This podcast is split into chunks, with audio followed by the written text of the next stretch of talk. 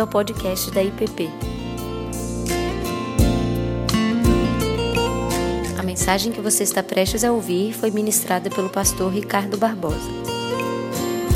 Boa noite para todos, graça e paz. Hoje nós iniciaremos uma série de meditações sobre talvez um dos textos mais conhecidos de todos nós em toda a Bíblia, que são as bem-aventuranças. Esses oito princípios, essas oito declarações de Jesus, que, junto com o Sermão do Monte, descrevem da melhor forma possível a natureza da vida e da comunidade que Deus espera que seu povo seja e viva. É um dos textos mais belos, um dos textos mais impressionantes, não só pela maneira sucinta com que Jesus descreve e apresenta cada um desses princípios, mas pela extensão, pela profundidade, pela amplitude, por tudo aquilo que eles representam para nós. Esses dias atrás eu senti uma certa saudade de meditar nesse texto e fui pensar, talvez, acho que uma das últimas vezes que eu preguei sobre as bem-aventuranças, talvez tenha sido ainda lá na Sil, lá na Wycliffe, onde a nossa igreja se reuniu aí nos anos 80 até início dos anos 90.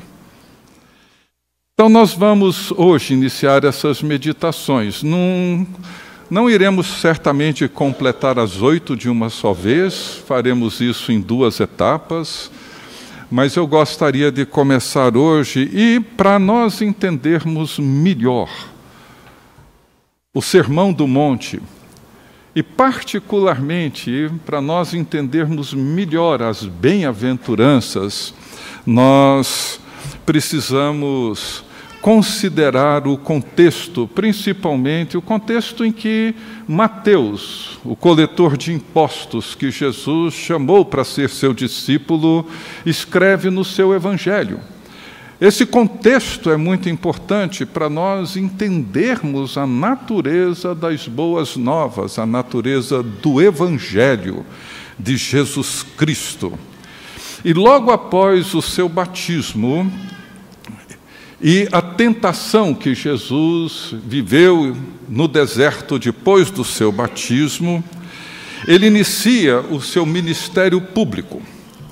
E Mateus relata assim, no capítulo 4, versos 12 a 17, ele relata o início do ministério de Jesus da seguinte forma: Ouvindo, porém, Jesus que João fora preso, retirou-se para Galiléia e deixando Nazaré, foi morar em Cafarnaum, situada à beira-mar, nos confins de Zebulon e Naphtali, para que se cumprisse o que fora dito por intermédio do profeta Isaías: terra de Zebulon, terra de Naphtali, caminho do mar, além do Jordão, Galiléia dos gentios.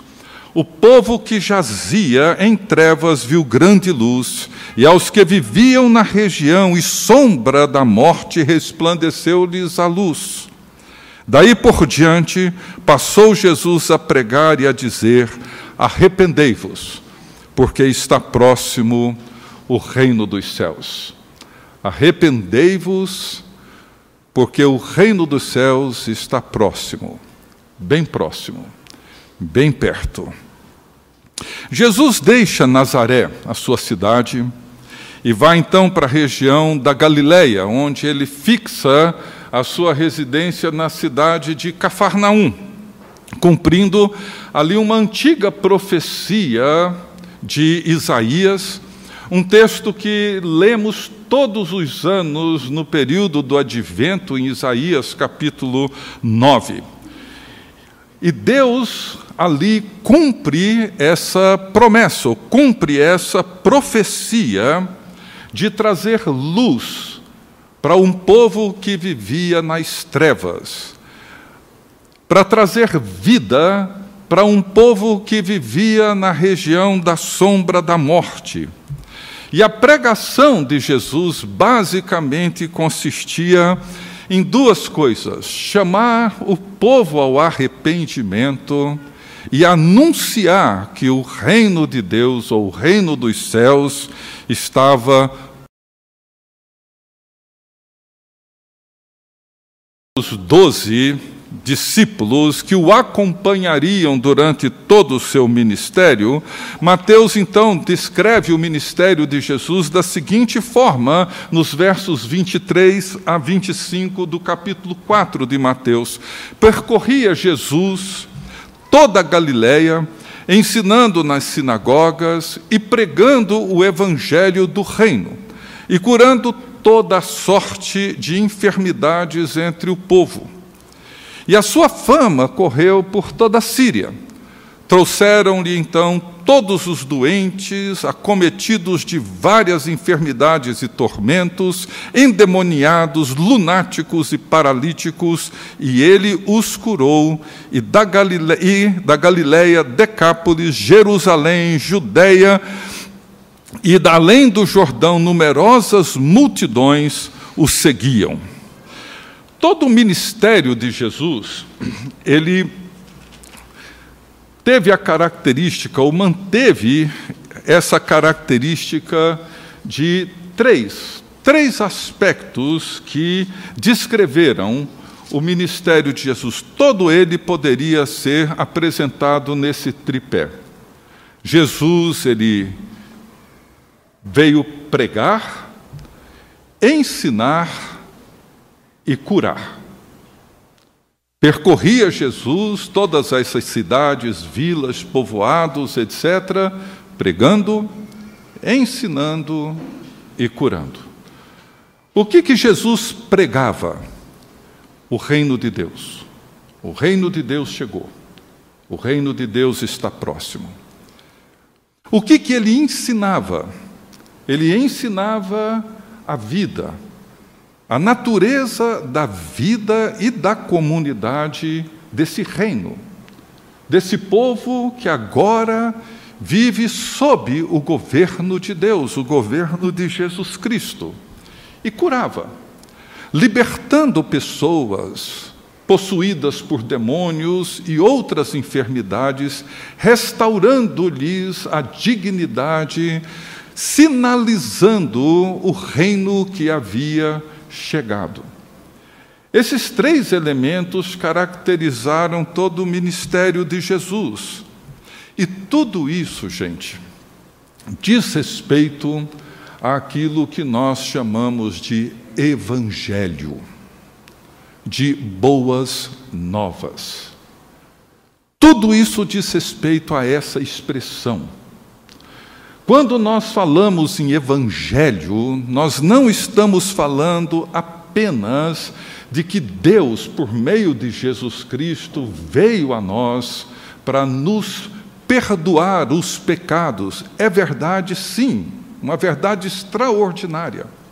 Nós não estamos afirmando apenas que nós somos, por meio de Jesus Cristo, reconciliados com Deus e que agora fazemos parte do povo de Deus, da comunidade, da família divina. Isso é verdade também e uma verdade magnífica, mas não é só isso. O Evangelho diz respeito a essa boa notícia, a essa boa nova de que Deus, o Criador, invadiu o mundo, o mundo que ele criou, e estabeleceu o seu reino nesse mundo. O reino de Deus chegou. Essa era a grande expectativa que os profetas e os salmistas anelaram durante séculos, durante muitos anos. Esperavam. Esperavam o dia em que Deus haveria de intervir no mundo trazendo salvação, redenção, reconciliação, trazendo tudo aquilo que a Shalom de Deus havia prometido. E esse dia chegou, e é isso que Jesus está anunciando, e isso é o Evangelho, é a boa nova. E como que Jesus descreve esse Evangelho? Ele inicia com as bem-aventuranças. Quando nós lemos as bem-aventuranças, nós precisamos entender que nós estamos entrando em contato com o Evangelho de Jesus Cristo, com o mundo de Deus presente entre nós por meio de Jesus Cristo. Eu gostaria de convidá-los, então, a colocarem-se de pé para a leitura da palavra de Deus em Mateus, capítulo 5, os versos 1 a 11. Mateus, capítulo 5, os versos 1 a 11. Vendo Jesus as multidões, subiu ao monte, e como se assentasse, aproximaram-se os seus discípulos, e ele passou a ensiná-los, dizendo: Bem-aventurados os humildes de espírito, porque deles é o reino dos céus. Bem-aventurados os que choram, porque serão consolados. Bem-aventurados os mansos, porque herdarão a terra. Bem-aventurados os que têm fome e sede de justiça, porque serão fartos. Bem-aventurados os misericordiosos, porque alcançarão misericórdia. Bem-aventurados os limpos de coração, porque verão a Deus. Bem-aventurados os pacificadores, porque serão chamados filhos de Deus. Bem-aventurados os perseguidos por causa da justiça, porque deles é o reino dos céus. E bem-aventurados sois quando por minha causa vos injuriarem e vos perseguirem, e mentindo disserem todo mal contra vós. Até aí. Deus bendito, Que o teu Espírito abra nossas mentes e corações para entendermos a tua palavra, o Evangelho, as boas novas, para que possamos não apenas compreendê-lo, mas viver aquilo para o qual ele nos chama. Oramos no nome de Jesus. Amém. Podem assentar. As bem-aventuranças, elas são o retrato de como deve ser a vida e a comunidade do reino de Deus. O retrato do Evangelho de Jesus Cristo. Se alguém perguntar para você, me explique o que é o Evangelho de Jesus, as boas novas, leia as bem-aventuranças. Aqui nós temos um retrato essa é a boa nova. Essa é a natureza da nova criação apresentada por Deus. Esse é o retrato de como o povo da boa nova, o povo do Evangelho de Jesus Cristo deve agora viver, a maneira como devemos nos relacionar. O chamado ao arrependimento diz respeito a isto daqui. Não é um chamado simplesmente para quem mente, não minta mais, para quem cometeu adultério, não cometa mais, para quem. Não. É um arrependimento para deixarmos esse conceito, essa maneira de viver impregnada em nós pela cultura, por tudo aquilo que nos envolve e viver do jeito que Deus pretende que o seu povo viva. Esse é o chamado ao arrependimento. Se nós invertermos as bem-aventuranças, nós vamos ter um retrato muito claro, muito expressivo do que a humanidade e as diferentes culturas sempre viveram, ao invés de humildes ou pobres de espírito. Se nós colocarmos ali o orgulhoso, ou seja o que for, nós vamos invertendo essa ordem e vamos ter ali um retrato muito preciso do que é uma humanidade sem Deus e sem a graça de Jesus Cristo, aquilo que naturalmente o ser humano é, autossuficiente, autocentrado, insensível, egoísta e tudo mais. Então hoje eu queria considerar com vocês essa primeira bem-aventurança, essa primeira boa nova sobre a entrada, a porta de entrada para o reino de Deus. E Jesus começa dizendo: Bem-aventurado ou abençoados são os humildes de espírito, porque deles é o reino de Deus. Ou bem-aventurados ou abençoados são os pobres, porque deles é o reino de Deus. Algumas versões usam essa palavra humilde, outras usam a palavra pobre. E ambas descrevem aquilo que Jesus está procurando nos dizer e nos ajudar a compreender o que é o Evangelho. Então, eu gostaria de considerar duas perguntas óbvias que estão nessa bem-aventurança. A primeira é quem são esses humildes ou quem são esses pobres? E a segunda é por que, que deles é o reino dos céus.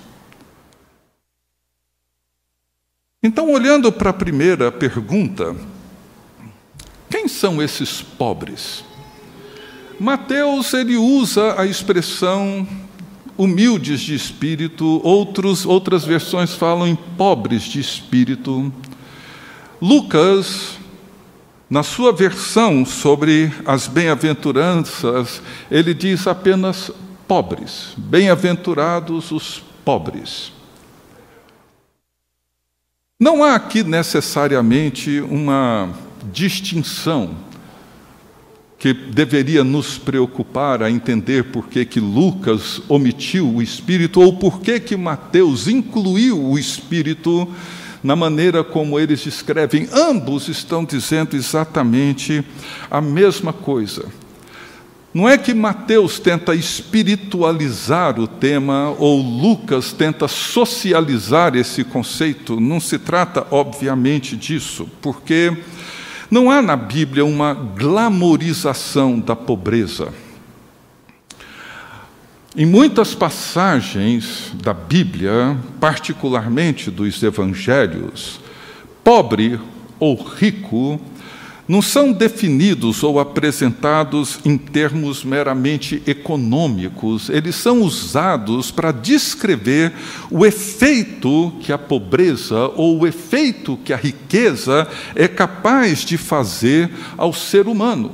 Não se trata de um fato econômico em si, mas dos efeitos que isso produz na vida humana e do ser humano. Portanto, não há uma glamorização da pobreza e nem, obviamente ou necessariamente, uma condenação da riqueza como tal. O pobre aqui diz respeito a uma pessoa completamente destituída é uma palavra muito forte que nós não temos um equivalente em português. Não era simplesmente uma pessoa de renda baixa. Talvez uma palavra mais próxima que nós temos na língua portuguesa seria o mendigo, ou uma expressão relativamente nova que nós temos hoje, que são aquelas pessoas que vivem abaixo da linha da pobreza ou seja, pessoas que vivem num estado de absoluta incapacidade, destituída de qualquer recurso para sobrevivência. Alguém totalmente dependente de ajuda externa. Em Israel, o pobre era essa pessoa, essa pessoa destituída de qualquer recurso.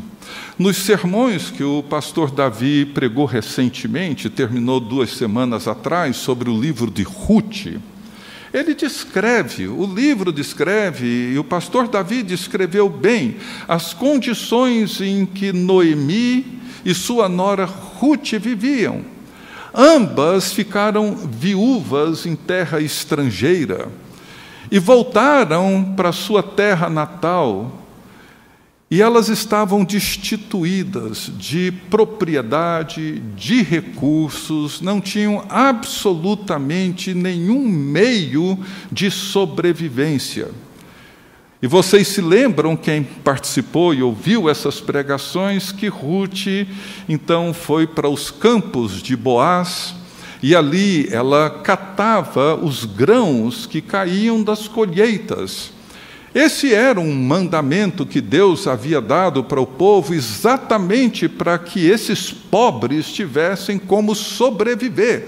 E foi assim que Ruth sobreviveu e levou esses grãos para sua sogra Noemi, e assim ambas sobreviveram àquele estado de penúria elas eram completamente despossuídas de qualquer recurso, de qualquer condição de sobrevivência. E Boaz é chamado de resgatador, porque ele cumpre exatamente essa função de resgatar a vida, a dignidade, o valor tanto de Noemi quanto de Ruth. Era a mesma coisa que Jesus fazia em relação àqueles que ele curava. Então, nós encontramos no Novo Testamento três, são várias, mas nós encontramos três textos bíblicos, três experiências, três citações, três momentos em que, que nos ajudam a compreender essa, esse tema da pobreza, esse tema que Jesus apresenta aqui para nós como a primeira bem-aventurança ou a porta de entrada para o reino dos céus. A primeira que eu queria citar encontra-se em Mateus, quando Jesus ele encontra com aquelas crianças e diz o texto assim: Naquela hora, aproximaram-se de Jesus os discípulos perguntando: quem é, porventura, o maior no reino dos céus? Olha a pergunta dos discípulos: quem é o maior no reino? E Jesus, chamando uma criança, colocou-a no meio deles e disse: Em verdade vos digo, se não vos converterdes e não vos tornardes como crianças, de modo algum entrareis no reino dos céus. Vou repetir. Se não vos converterdes e não vos tornardes como crianças, de modo algum entrareis no reino dos céus. Portanto, conclui Jesus, aquele que se humilhar como esta criança, esse é o maior no reino dos céus. E quem receber uma criança tal como esta, em meu nome, a mim me recebe.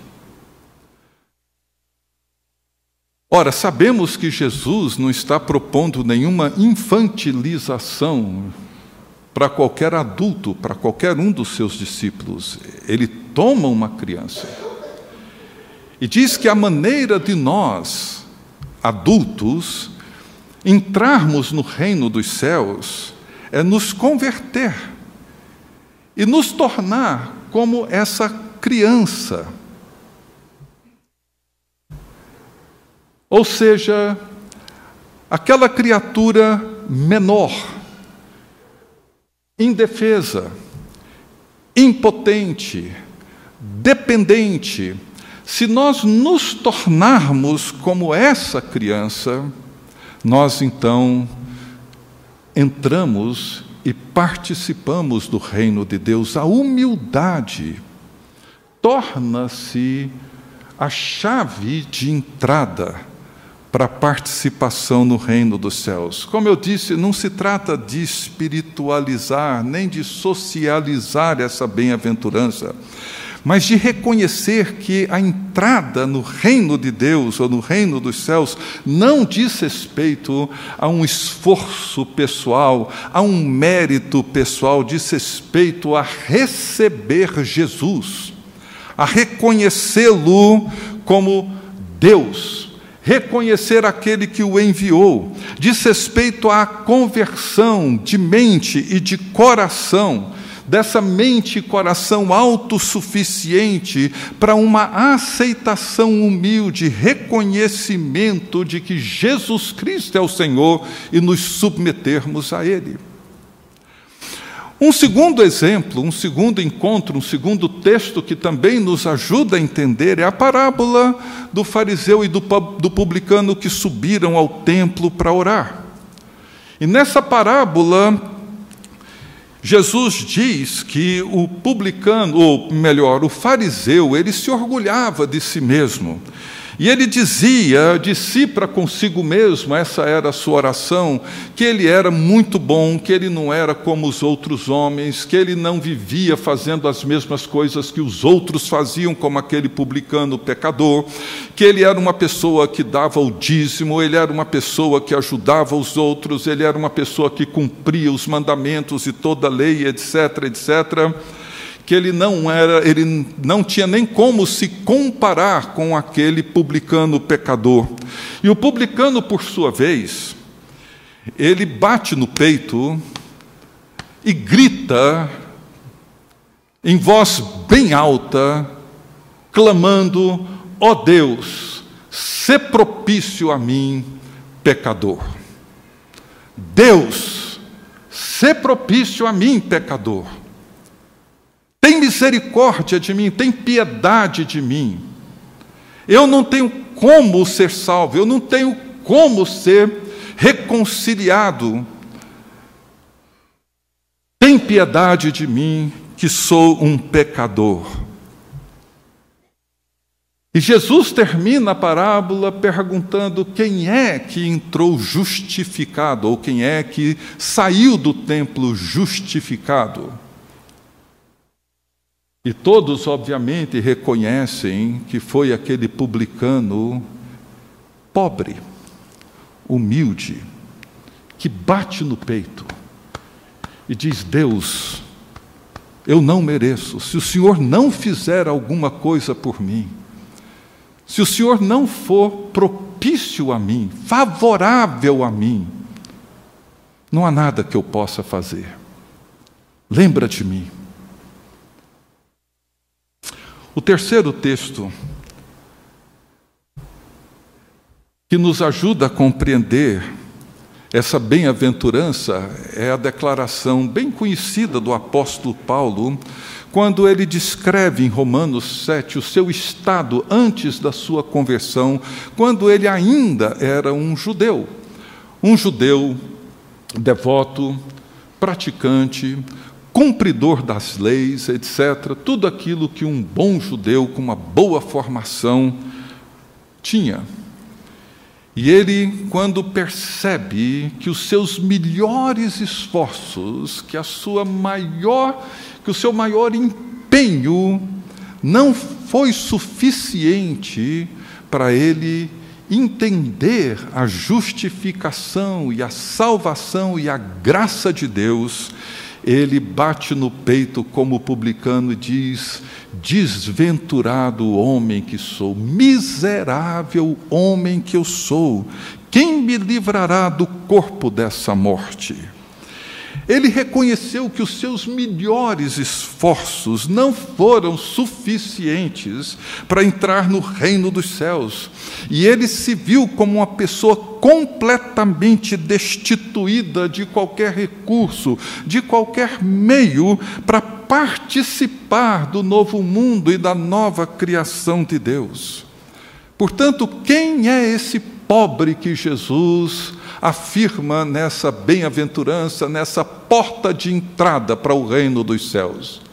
Esse pobre é aquele que bate no peito e diz: Miserável homem, mulher que eu sou. Ó oh, Deus, ser propício a mim que sou um pecador. Eu não tenho meios, eu não tenho recursos, eu não tenho nada. A minha boa educação, os meus melhores esforços são totalmente insuficientes para entrar no reino dos céus. Portanto, Deus, se o Senhor não estender a mão, se o Senhor não me socorrer, se o Senhor não for propício a mim, se o Senhor não me libertar dessa vida miserável que eu vivo, eu sou desventurado. É isso que eu sou. E quem poderá me livrar dessas trevas e dessa morte? Paulo reconhece isso. Jesus mostra isso através daquelas crianças. Se não nos fizermos como essas crianças, se não batermos no peito como publicando Paulo, jamais entenderemos essa bem-aventurança. Esse é o pobre humilde que Jesus fala. Agora, por quê? Deles é o reino dos céus. Bem, grande parte da resposta a essa pergunta acho que eu já respondi. Mas às vezes eu fico pensando, não seria mais simples se Jesus dissesse algo do tipo: o reino dos céus pertence àqueles que foram batizados, aqueles que professaram sua fé em Jesus Cristo e participam ativamente, comprometidamente de uma igreja, de uma comunidade cristã. Talvez isso facilitaria para muitos de nós. Ou talvez Jesus poderia dizer que o reino de Deus ou o reino dos céus pertence àquelas pessoas fiéis, aquelas pessoas que buscam cumprir os preceitos, as verdades, os mandamentos bíblicos. Ou talvez Jesus poderia dizer que o reino dos céus pertence àqueles que se dedicam com suas vidas e com seus bens a ajudarem o próximo. Ora, o reino de Deus e o reino dos céus diz respeito a tudo isso, obviamente, mas a porta de entrada não é essa. Envolve sim fidelidade, envolve serviço, envolve compromisso, envolve todas essas coisas, mas a porta de entrada não é essa. Não é.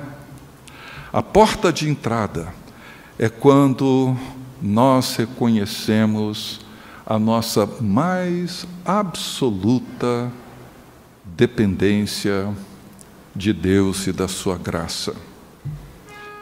Então, o reino é dos pobres de espírito ou dos humildes. E veja que Jesus não diz que o reino será, o reino é deles. O reino está próximo. Arrependam. Creiam. A porta de entrada é o reconhecimento da nossa insuficiência. Então, o reino pertence aos humildes e pertence aos pobres, porque toda a realização dessas pessoas que se fizeram como crianças, essas pessoas que bateram no peito e reconheceram que se Deus não estender a mão e não socorrê-los, eles não tenham nenhuma outra alternativa que dependem exclusivamente da suficiente graça de Deus em Jesus Cristo. Não é o sucesso profissional, não é a segurança econômica, a realização pessoal, mas Jesus Cristo cruz de Jesus Cristo, a sua entrega por nós, o seu sacrifício por nós, a sua morte expiatória em nosso lugar, é isso que nos torna participantes da boa nova e do evangelho de Jesus Cristo. É isso que nos envolve e nos conduz para dentro da vida abundante que Jesus prometeu. O reino dos céus, o reino de Deus, é o mundo de Deus entrando no nosso mundo. É o futuro escatológico tornando-se presente hoje no nosso mundo. É o Deus Criador e Todo-Poderoso invadindo a história, tornando-se presente no nosso mundo. É a luz que resplandeceu nas trevas e trouxe uma nova esperança para aqueles que viviam nas trevas e habitavam nas regiões onde a morte pairava como uma sombra. Mas o mundo de Deus, esse mundo que Jesus anunciou, esse mundo que Jesus começa o seu ministério pregando, dizendo: arrependam, o reino de Deus chegou, o reino de Deus está perto, está muito perto. Esse mundo de Deus é radicalmente diferente do mundo que nós vivemos. Completamente diferente. E isso me lembra a conversa que Jesus teve com Nicodemos, um dos líderes da mais alta corte de Israel, um nobre integrante da sociedade mais culta de Israel. E Nicodemos, numa noite, aproxima-se de Jesus e pergunta para Jesus o que, que ele deveria fazer para herdar o reino de Deus. E a resposta de Jesus é desconcertante. Jesus responde para Nicodemos dizendo: Você tem que nascer de novo. É como se Jesus dissesse para Nicodemos: Nicodemos, você tem que zerar tudo e começar tudo outra vez. Em outras palavras, você tem que se fazer criança. Você tem que bater no peito. Por quê? Porque para Nicodemos, como um judeu ilustre que era, o Messias viria para ele, para o povo dele. Ele era um herdeiro do reino de Deus por uma questão natural, por um direito de nascença. Ele iria participar do reino. Quem tinha dificuldade para entrar era quem não era do mundo dele. E Jesus diz: Não, Nicodemos, não é porque você é judeu e membro da mais alta corte que você tem direito a participar do reino. Você tem que se fazer como criança. Você tem que nascer de novo. Você tem que bater no peito e dizer: Deus, ser propício a mim, pecador. Você pode se considerar o juiz mais correto de todo o povo, ainda não é suficiente, está longe de ser. Você tem que se despir de tudo isso. Jesus deixa claro que o currículo de Nicodemos, por mais sofisticado que fosse, não era suficiente. Não era aquilo que lhe daria acesso ao reino de Deus ou ao reino dos céus. Ele teria que reconhecer a sua mais absoluta pobreza. E é isso, meus queridos, somente os pobres, os humildes, herdam o reino dos céus. Somente quem entende e quem reconhece que precisa nascer de novo. Não adianta se você teve seu pai, seu avô, seu bisavô cristão, presbiteriano, ou seja, isso não significa absolutamente nada. Nada para a entrada no reino de Deus. O reino de Deus não é um remendo que nós podemos colocar em qualquer tecido velho que possuímos. Não é. Esse tecido velho, essa roupa tem que ser arrancada. E uma roupa completamente nova precisa ser que será dada por Jesus Cristo.